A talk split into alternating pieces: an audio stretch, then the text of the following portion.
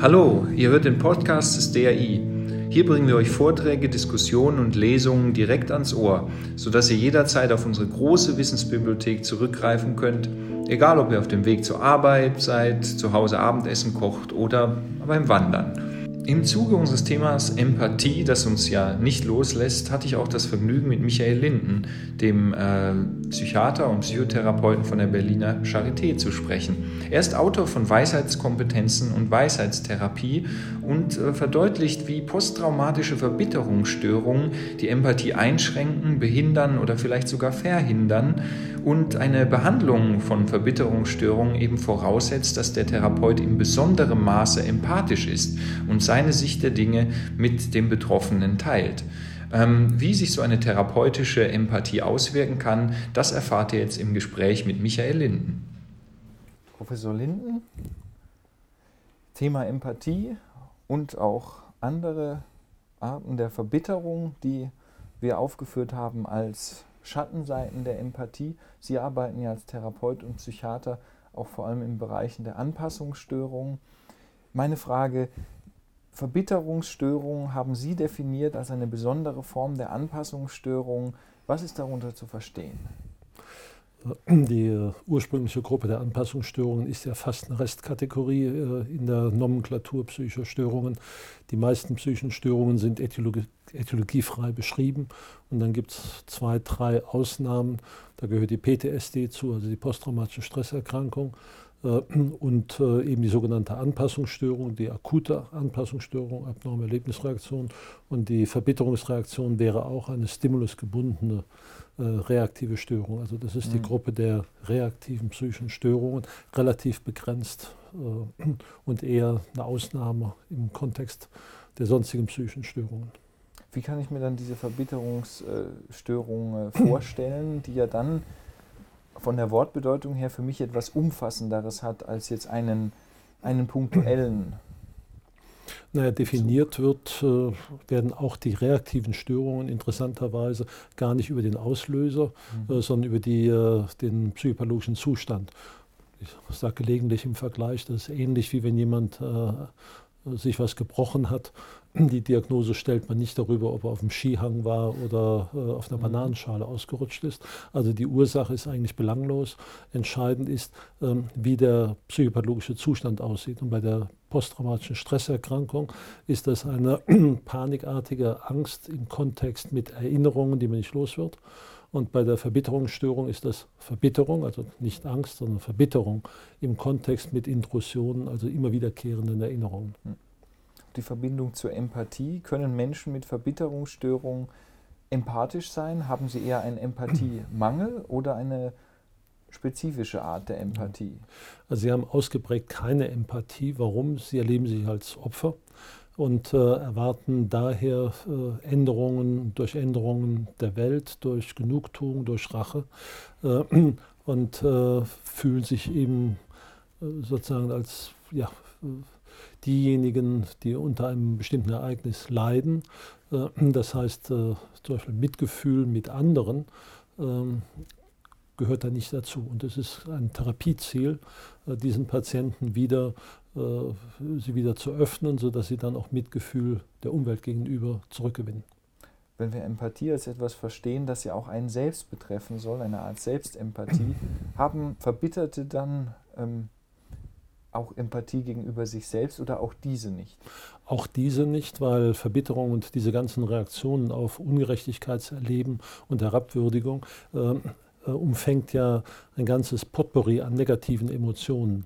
Ähm, und äh, diese negativen Emotionen haben für Patienten vielfach auch was, ähm, ja, was sie nicht haben möchten. Also ein Stück weit schämen sie sich auch. Also sie berichten nicht sofort und freiwillig immer über alles das, was man so an negativen Emotionen hat. Also nur als Beispiel, auch ihnen würde es schwerfallen, wenn sie überlegen, sie hätten Fantasien, äh, dass sie ihre Partnerin äh, würgen wollen oder dass, obwohl sie mit ihr verheiratet sind, sie sie eigentlich ganz schön hässlich finden. Mhm. Das sind Emotionen, die lässt man nicht sofort zu. Und diese Patienten unterdrücken viele dieser aversiven Emotionen. Nebenbei gesagt, auch bei der posttraumatischen Stresserkrankung wird viel an Emotionen unterdrückt und das ist ein Teil äh, nachher auch des pathogenetischen Mechanismus. Und deswegen kann man auch nicht unbedingt von Empathie sich selbst gegenüber äh, sprechen. Und die Therapie oder ein erster Schritt in der Therapie bedeutet, dass man mit dem Patienten überhaupt erstmal das ganze Spektrum an negativen Emotionen überhaupt hervorholt und ein Stück weit auch zulässt dieses Zulassen der negativen Gefühle, diese vielleicht dann auch Selbstempathie genannt, ähm, wie kann man bei Verbitterten ähm, dann Auslöser festmachen? Weil manche Personen, die kann kein Wässerlein trügen, die können größtmögliche Schicksalsschläge auch noch ertragen oder finden Wege, damit klarzukommen, andere nicht.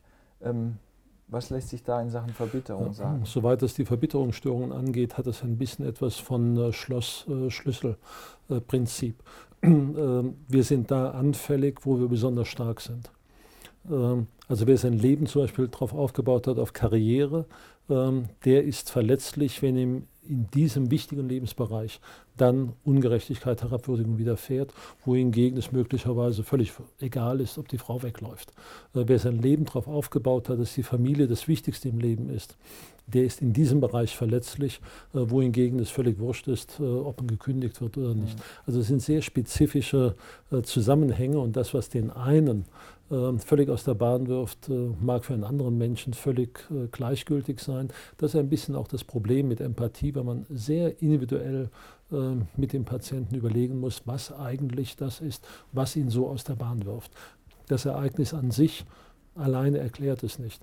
Das ist dasselbe Prinzip wie mit der Zahnpastatube, äh, wo sich Paare streiten, wo man bei der Zahnpastatube hindrückt, würde man denken, ist eine Bagatelle. Äh, muss aber keine Bagatelle sein, hängt davon ab, wofür das steht und was das zu bedeuten hat. Und wenn das immer wieder wiederholte Drücken an der falschen Stelle auf die Zahnpastatube zum Signal wird, du liebst mich nicht, sonst würdest du das tun, mhm. dann wird es zum Problem, obwohl es nur, nur, nur die Zahnpastatube zu sein scheint, vordergründig. Und wie kann Therapie dann auch tiefgründig ansetzen, wenn es einmal, Sie haben es ja schon gesagt, es geht um das Hervorholen dieser negativen Emotionen, aber wie kann man auch einen empathischen Ausweg oder einen, eine neue Form des empathischen mit sich selbst und anderen Umgehens näher bringen? Ja, das Erste ist, dass der Therapeut überhaupt mal wissen muss, äh, wie er Empathie überhaupt äh, herstellt.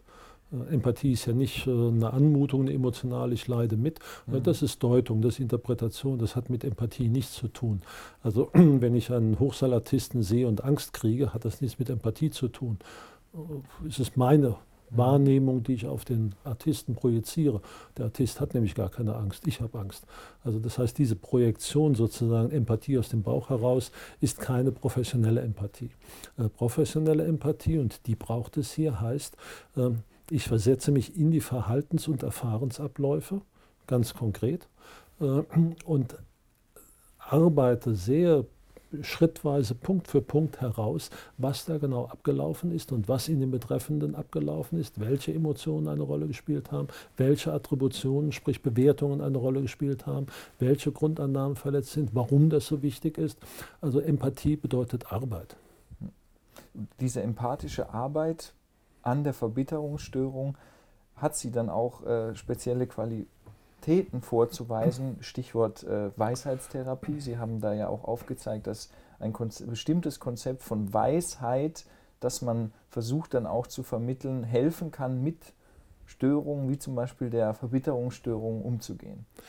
Das ist sozusagen jetzt schon ein Stück weit die Frage nach der Lösung. Ähm, wir hatten eingangs ja kurz gesagt, dass äh, Menschen, die in Verbitterung gefangen sind, ähm, wenig aus sich heraus können, wenig wahrnehmen, wie es anderen geht, wenig verstehen, was da abgelaufen ist und schon gar keinen Anführungszeichen äh, nicht nachvollziehen können, warum der Aggressor so gehandelt hat, wie er gehandelt hat. Mhm. Das ist zunächst mal dem Opfer auch gar nicht zumutbar, ähm, dass er sich versucht, in den Aggressor hineinzuversetzen. Äh, also das ist alles nachvollziehbar. Aber in der therapeutischen Arbeit kommt man nicht darum herum. Ja. Und das, was äh, Weisheitstherapie unter anderem bedeutet, heißt Training von Empathiefähigkeiten für den Patienten, sodass der Patient lernt, ähm, nachzuvollziehen, was zum Beispiel im Aggressor abgelaufen ist, damit das passiert ist, was passiert ist. Aber es gehört dazu auch Nachhaltigkeitsperspektive. Also wie verhalte ich mich so, äh, dass nicht nur kurzfristig, wie man so sagt, mein Mütchen gekühlt wird, sondern mittel- und langfristig vernünftige Konsequenzen entstehen. Äh, dazu gehört auch ein Stück weit Serenität, also lernen, äh, diese überkochenden Emotionen unter Kontrolle zu kriegen. Äh, dazu gehört natürlich auch äh, neben Empathie, das äh, ist verwandt, Perspektivwechsel.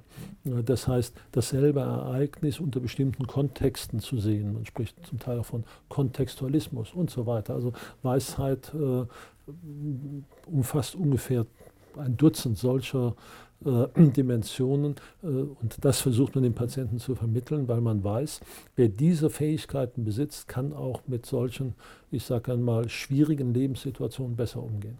Das ist auch die Arbeit daran, denn oftmals hat man ja ein Bild vom Weisen als einem allen enthobenen alten Weisen oder dem Weisen, der jenseits von Gut und Böse existiert, ein, ein sehr idealistisches Bild. Das ist es gerade nicht.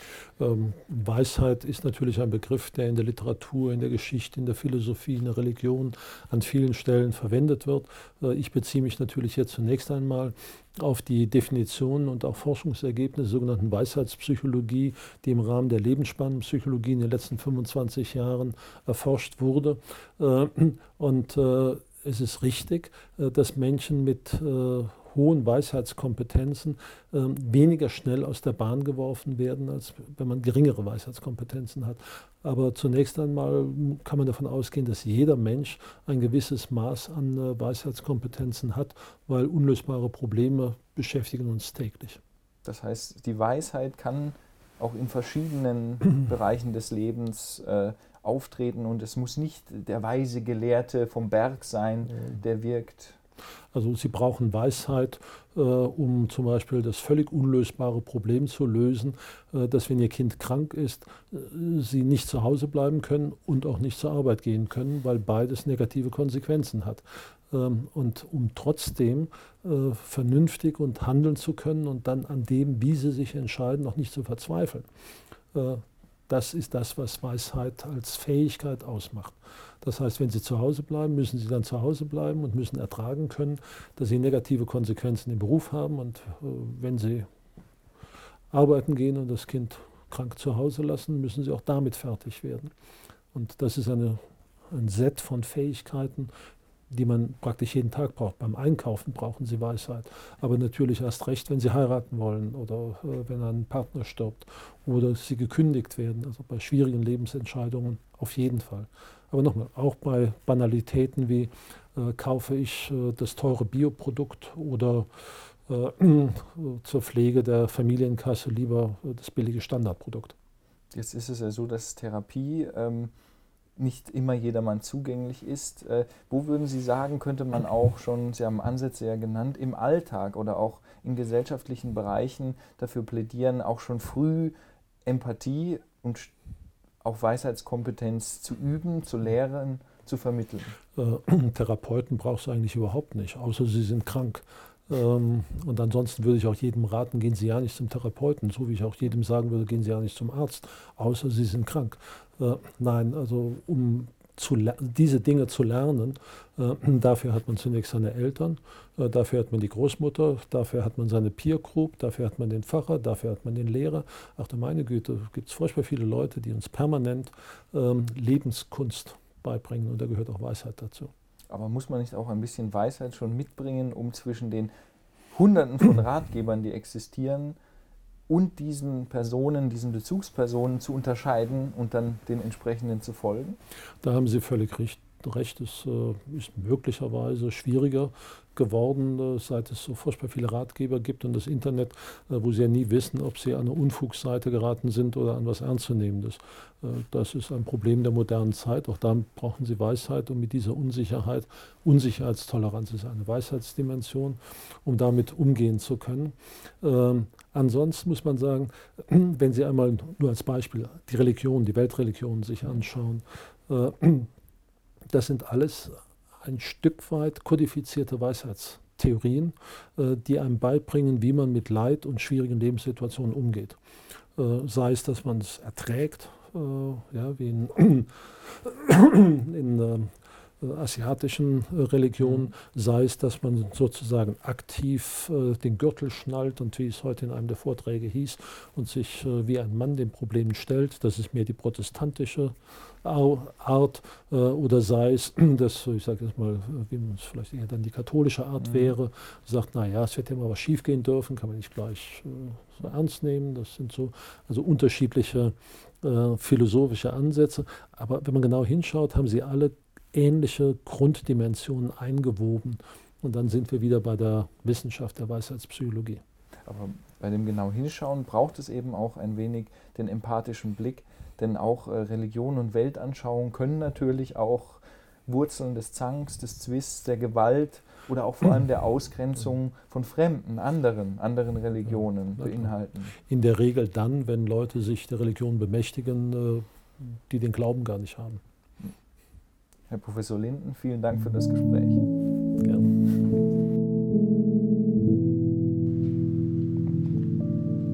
Hoffentlich hat euch das Gespräch mit Michael Linden gefallen, vielleicht nicht gleich im Sinne einer therapeutischen Wirkung, aber hoffentlich mit einigen Aspekten, die weiterhelfen. Und ich hoffe, dass ihr bei dem Thema am Ball bleibt und natürlich auch bei unserem Podcast. Soll ich gleich mit Marz weitermachen? Ja,